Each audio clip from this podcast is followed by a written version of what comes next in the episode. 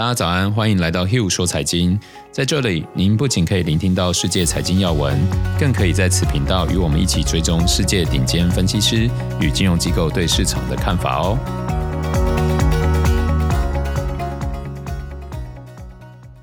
大家早安，我是 Hugh，今天是一月二十九号，星期五。那，今天会有三个部分哦。第一个，先来带大家看一下本周 Fed 与欧洲央行对于市场的一些观点。那第二个就是一起来看一下这个月去年的对冲长胜军，似乎绩效都出现很大的修正哦，到底出了什么问题？美联储主席鲍威尔在政策会议的发布会上表示，将维持债券购买计划不变，保持每月一千两百亿美元的债券购买量，同时利率也维持在接近零的水准。鲍威尔强调，在看到就业还有通膨数据取得实质进展之前，不会做任何的调整。我想这两个数据的重要性，我们在一月初的几篇内容有特别强调过哦，是目前观察市场动向一个相当重要的指标，尤其殖利率的水准。从 Fed 的态度来看，距离结束鸽派立场的时间点，目前看起来还有很长的一段时间要走。在他的声明中也特别提到疫苗接种的进度，显然就像我们之前有提到的，美国目前发放疫苗的效率让市场并不是很满意。尤其包括 Moderna 在内的疫苗，都需要打的不止一针，完成接种的速度呈现放缓的状况。我认为这是大家需要特别关注的，因为经济遇到的阻碍不仅仅是疫情，还有持续增加的通膨，以及资金过度进入资本市场，而不是实体经济造成的 K 型复苏。而疫情就像是塞车时堵在最前面的那个人，即使解决了，后续还是需要一些时间才能让这个车道恢复速度。所以，如果疫苗接种的不顺利，经济风险其实是一直在扩大的。那假如接种的顺利，我们还是要保持警戒，边走边看。接着，我们来看一下欧洲央行。欧洲央行显然对市场的看法是更为鸽派的。如果从金融市场观察，市场认为欧洲央行进一步降息的可能性是很低的，因为现在利率已经降到负零点五个 percent 的历史低点。但是，欧洲央行的决策者们似乎不是这样想哦。在发布会上，他们还强调准备好所有必要的调整工具，而且降息还是一个选项之一，暗示有可能因为经济疲软，实施更积极的宽松政策。当然，这种政策措施不代表实际行动，毕竟如果降息的幅度拿捏不当，对于特定产业，尤其是大型银行业，可能会造成难以负担的伤害。整体而言，欧洲央行比起美联储显得更为宽松，而这有可能会成为未来欧元转弱的重要因素。所以欧元转弱就意味着美元可能会走强。好，那之前大家一直担心美元持续走弱这件事情，可能就会出现反转。那反正持续听我们 Podcast，我们都会为大家持续做追踪哦。再来就是要聊到这个散户与对冲基金 GameStop 之乱哦。这个月股市的激烈变化，大家我相信都有感受到，尤其有几家对冲基金感受一定更深。始作俑者就是美国游戏及电子零售商 GameStop。暴涨的背后原因来自于美国网络乡民杠上做空机构 Citron Research。随着散户交易员疯狂买进做空比例最高的一些股票，像是 GameStop、Bed Bath Beyond，还有 AMC 等，对冲基金都被迫轧空。高盛追踪的对冲基金客户，过去两周几乎在以一个前所未有的速度进行空头回补，也因此他们造成了巨额的损失哦。不仅如此，部分资金流动是从对冲基金看多的一些科技股转向看空的小型类股，导致他们多空都亏损了。包含去年获利超过六十个 percent、规模达到两百亿美元的 D1 Capital Partners，本月截至周三累计下跌已经约两成哦。然后，Steve Cohen 旗下规模一百九十亿美元的呃 Point Seventy Two Asset Management，今年也已经损失了十到十五个 percent。这场机构对上散户的战争，影响的市值前所未见哦。我并不鼓励大家参与这个盛会，当然，如果真的要加入，请参照昨天说到的资金管理方式，让自己投资的舒服。当然，我看到这些基金因为这次被反向狙击，被迫卖掉当初许多前景看好的股票以抵消损失，而这个机会更值得我们把握。但是大家要注意的是，现在是高波动的时期，价格偏离的状况会非常严重。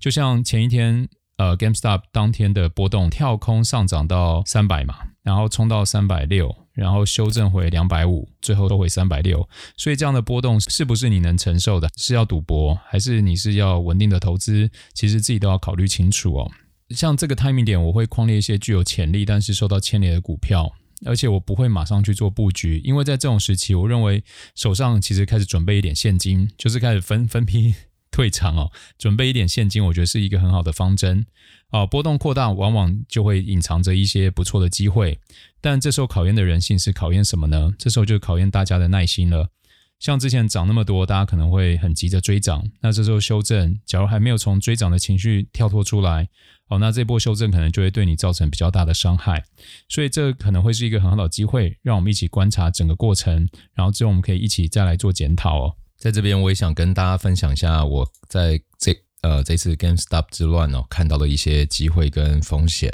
我们可以看到昨天 GameStop 其实波动非常的大，又从呃，三百多冲到接近五百块，然后最低摔到接近一百块哦。所以，假如你是四百八追涨，你可能中间盘中你是四百八跌到一百一，然后你已经跌掉接近八成的这个金额哦。那我们可以看到波动这么大的时候，就代表这个避险的选择权价格会变得非常惊人。我给大家几个数字参考哦。你在昨天呃收最后收盘现在是。盘后是差不多两百嘛，哦，那你现在做五百元的 call，它的成本是一百块，然后你现在买进二十块的 put，它的成本是四块钱，也就是说，呃，选，因为我认为选择权是一个非常公平，因为它是一个零和的游戏，就是一定有人赚，一定有人赔，哦，不会有，不会像股票一样，就是可以大家一起把市值拱上去。哦，所以在这个 timing 的时候，因为波动这么大，你看已经跌到两百块了，五百块的买权还有一百，也就是说，你做一个 sell call，先去收一百块的权利金，呃，未来在股价涨到六百以上，你才可能会赔钱。反过来说，你这时候在二十块去收一个 put 的权利金，它要跌破十五块，你才会赔钱。所以在这个波动大的状况下，呃，跟大家分享一下我看到的机会是什么。啊，这不是建议大家去做这样的交易，因为这些交易背后其实都还是有风险。那最后我们就一起来看一下昨天美股的状况啊。哦昨天因为线一些线上的交易平台开始限制散户对部分股票的投机交易，哦，使得对冲基金得以买入之前抛售的股票。哦，昨天标准普尔五百是上涨一个 percent，是十一个产业全线上涨。那其中 Master 等公司公布了强劲的业绩，以及首次申请失业救济金人数意外下降，也提振了市场的情绪。那股市长时间上涨，引发了是否存在资产泡沫的讨论，以及在疫情肆虐还有疫苗接种缓慢情况下回调的预期，因此走势一直震荡。此次网络言论造成的动荡，更是引发人们对于华尔街，尤其是对冲基金可能面临更广泛后果的担忧。但这种担忧在昨天似乎一下就消失了。GameStop 之乱哦，造就了昨天美股最疯狂的一天。有多疯狂呢？现在统计出来，前天周三单日的美股成交量是超过两百三十六亿股哦，这个数据是超过了零八年以来统计数据最高水平。去年的日成交量平均是一百零九亿股，所以昨天大概翻了一倍多。我们可以看到，那个 GameStop 这一家昨天的成交量大概是五千六百万股，所以假如以两百块来算的话，昨天的成交额大概是是一百亿美元，也就是大概接近三千亿台币哦。就单一这一家这个小公司，所以大家可以知道 GameStop 之乱是有多疯狂。好，那接着我们一起来看一下机构法人对于市场的一些看法。华尔街在股市大跌后，纷纷开始喊多。高盛、J.P. Morgan 还有野村都建议逢低买入股票，并预期会有更多的刺激措施，还有全球经济摆脱疫情后复苏将提振股市。桥水的瑞达利欧称比特币是鬼才的发明。假如这样乍听，好像觉得，哎，那是不是就要买比特币？那他在他的声明当中，他有说，但是假如政府的监管要损失至少八成以上的这个准备。所以有时候看新闻真的不要只看片面哦，要往里面看，或者是要想想这个新闻背后是不是有其目的哦。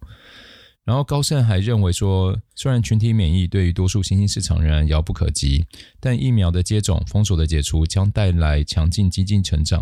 应有助于推高新新兴市场的资产价格。世界银行首席经济学家在发出警告，认为疫苗接种的行动缓慢，今年全球经济增幅可能只有市行预期四个 percent 的一半。摩根士丹利的 CEO 则跳出来讲说，Reddit 上的股民就这次这个多空之乱的。